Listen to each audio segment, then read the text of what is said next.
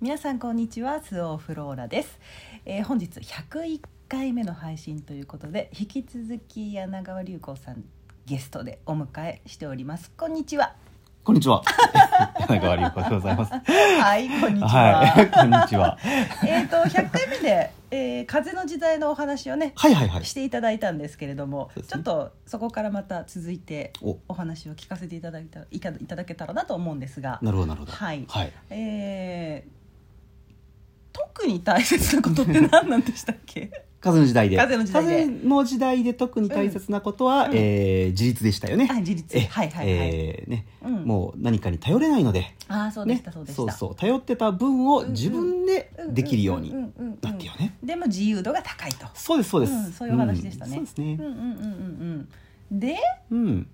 でう、ん風の時代、はいそれだけでうん終わりなのか、はいっていうと、うんまあやっぱりそれは重要なんですけれどうもね、んうんうんただまあやっぱり風の時代になってしまいますと世の中全体がそっちに向かいますから、はいむしろそれはできてて当たり前みたいになるんです、うーうんんなのでそれできててすごいねっていうようなことはあんまりないんですよそっかそれはもう前の時代だったらそれやってる人は新しいすそうごいっていう話でしたもんねそうなんですよ、うんうんうんうんうんでも今となってはもう、うんねあのーまあそうだよねっていう、うんうんんんうんでそういう人口が増えていきますのでね、うんこれからうんうんうねんだからまあ今できてるとはちょっとねうんやっぱ戦闘ですけど、うんうんうんうんうんまあいずれうんうん、そんな人だらけになるので、うんああんまりそこにフォーカスしててもねっていう。ーんうんはいで、まあ、せっかくねそういう先生術というねツールを使ってうん未来を見れるならば、うんうんうんもうちょっと先を見てみようよと、はいね、みんなが常識になった時にそれでも皆さんが先行うんしていける、ふんふんうんそのポイントっていうのがですね、実は風の時代中にやっておいてほしいことは、うん実はスピリチュアほルうなんですよ。ほうほうほうほ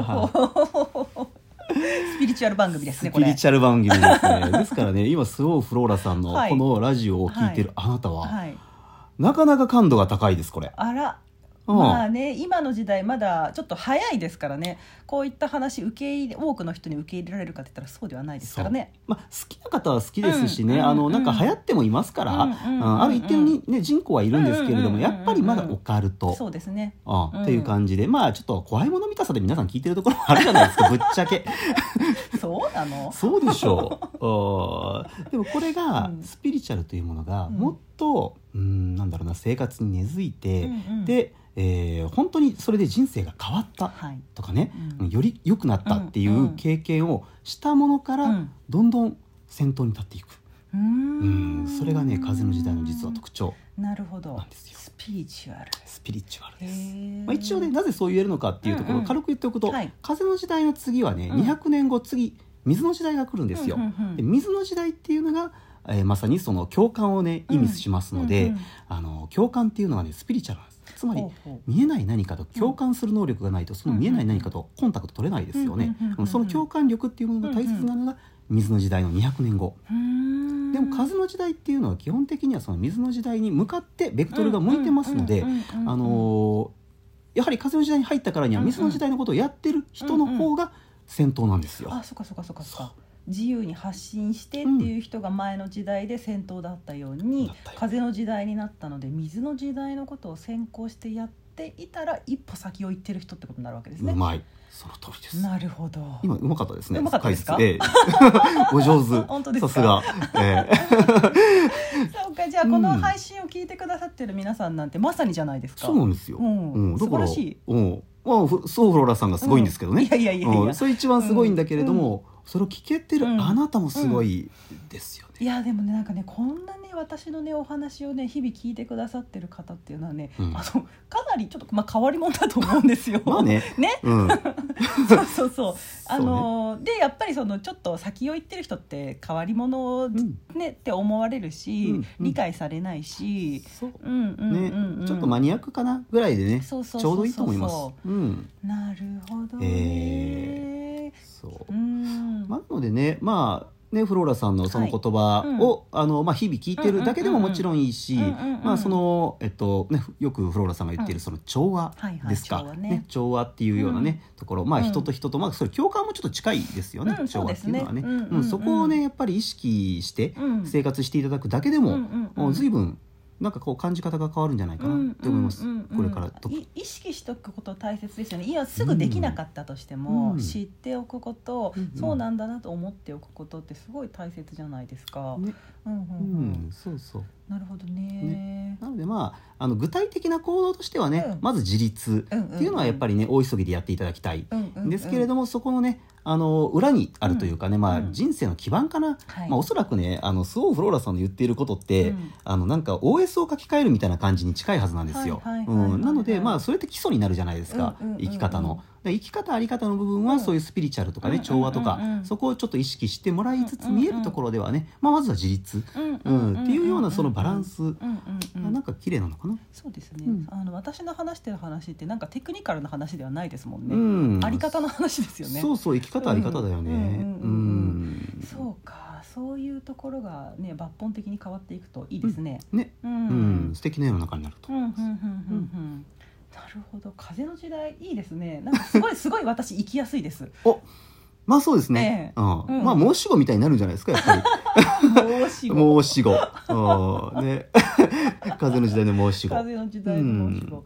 そっか風の先に水があるんですねそうなんですよ。うんまあ200年先だからね。そうですね、うんまあ、そこで生きてるわけではないそうですかそうそうらそう僕あれたですけどちは無理なんだけど。うんうんうんうんそうかそうあでも200年先にはもうスピリチュアル、こういった話話がねもうスピリチュアルと呼ばれないぐらい当たり前のものになっていると。あーおそらく霊感とか、うんあの潜在無意識とか、うんうんうんうんまあまあ証明されちゃうんじゃないですか、まあね絶対これあこんなものを科学的に証明されるに決まってますからね。ねううこんだけなんかあるようでないようでみたいなところまで感覚としてあるものってうんうんね,、うんそうですねまあ解明されちゃうでしょ、されますよね、うん歴史から歴史見たってそうですよねどんどうんうんんどんどんなんかオカルトだったものが解明されてってるわけじゃないですねか。そうですよう、んううんうんうんーんまあまあ、それをねなんかその不思議なもんだと思わずに、うんあそりゃそうでしょって聞けてるってやっぱすごいですね。そうですねうん、んそうそうねねなんかいいこと言ってるんだろうなぐらいの感じでもねいいと思うのでうんうんうんうんうんうんそれでも聞けてるのはすごいと思います、うんうんうんうん本へえ、うんいや面白いですねやっぱり先生術的な視点って、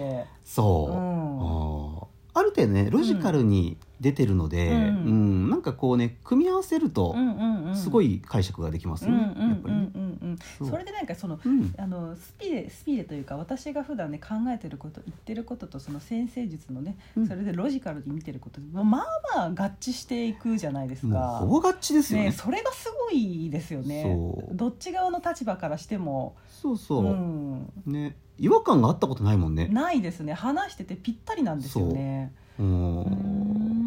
ん逆に線になるよねなりますね点と点同士だったものがね、ああそういうことかっていうね、んうんうんうん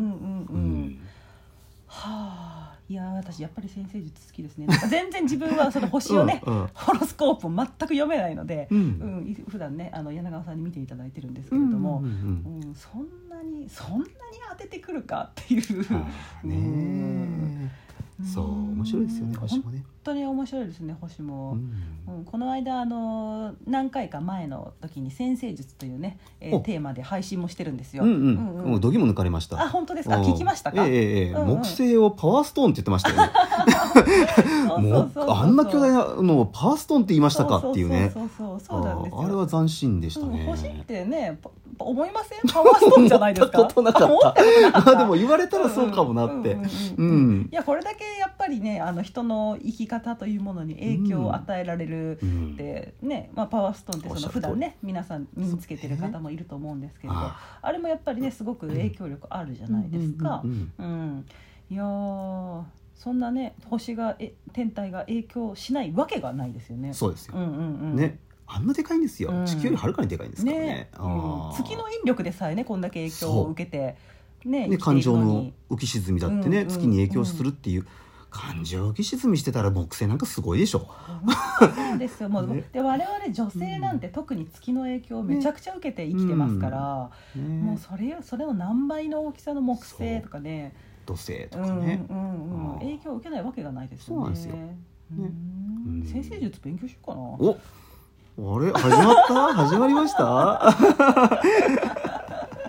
うんまあでもねあのある程度までは僕はね、義務教育でもいいかなと思ってるぐらいがあうんちょっとあって、うんうんいいと思いますね本当にねそううんそうすごく役に立つツールですね、うんまあ、あれは学問でありツールだなって思うのでんんんんあでもそのね、勉強してもらうという手前の話でうんうん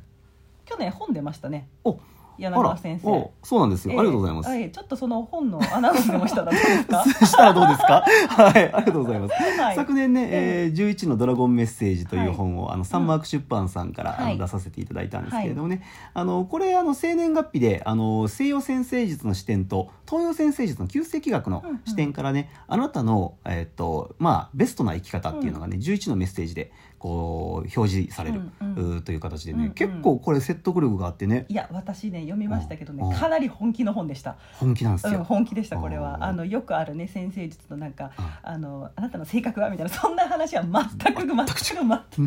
うく違うねもう本当に、うんあのお好きな方ね絶対ね満足すると思うのであーありえがこれとうございますちょっと友人だからという話ではなく、うんうん本当に素晴らしい本なのあーありがとうでぜございますひね皆さんね読まれてくださあいもう一度タイトルどうぞ11のドラゴンメッセージはいです。はいありがとうございます皆さんぜひぜひご購入くだ嬉さしいいな。ありがとうございます。本当はい、にね。いや、うんあ、またね、もうね、お時間来ましたねあ。本当ですねはい、百一回目のゲストも柳川先生にお話をいただきま した。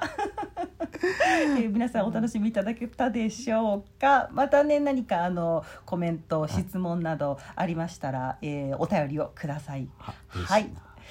はい、それでは皆様、今日も良い一日をお過ごしください。スオフローラでした。ごきげんよう。